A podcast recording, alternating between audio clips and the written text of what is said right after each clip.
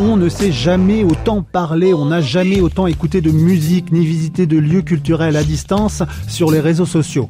Les artistes internautes privés de scène s'en donnent d'ailleurs à cœur joie. Chansons, concerts et parodies musicales ont pastillé la toile cette semaine, florilège de leurs meilleures prestations.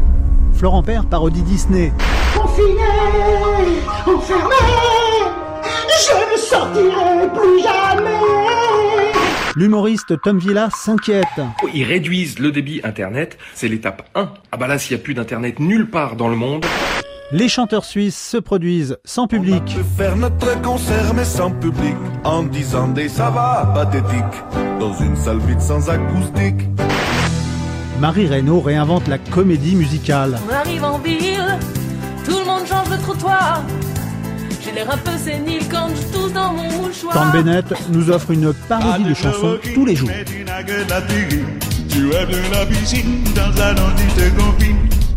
C'est donc la vie de château ensemble à la maison, mais une autre escapade vous attend à Versailles avec les dispositifs en ligne mis en place par le ministère de la Culture. Le château de Versailles vous ouvre ses portes virtuelles, des vues aériennes par drone, de la musique interactive, des visites 3D immersives et la possibilité d'accompagner les jardiniers dans le parc.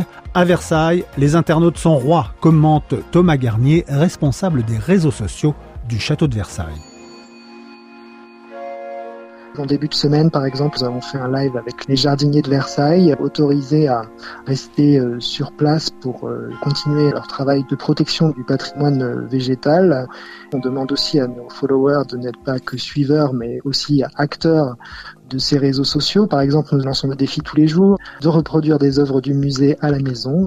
On partage euh, des vidéos de musique euh, avec les sons de Versailles, toutes les horloges, les grincements de parquet, les serrures. Ça permet aussi une balade très immersive, une balade sonore.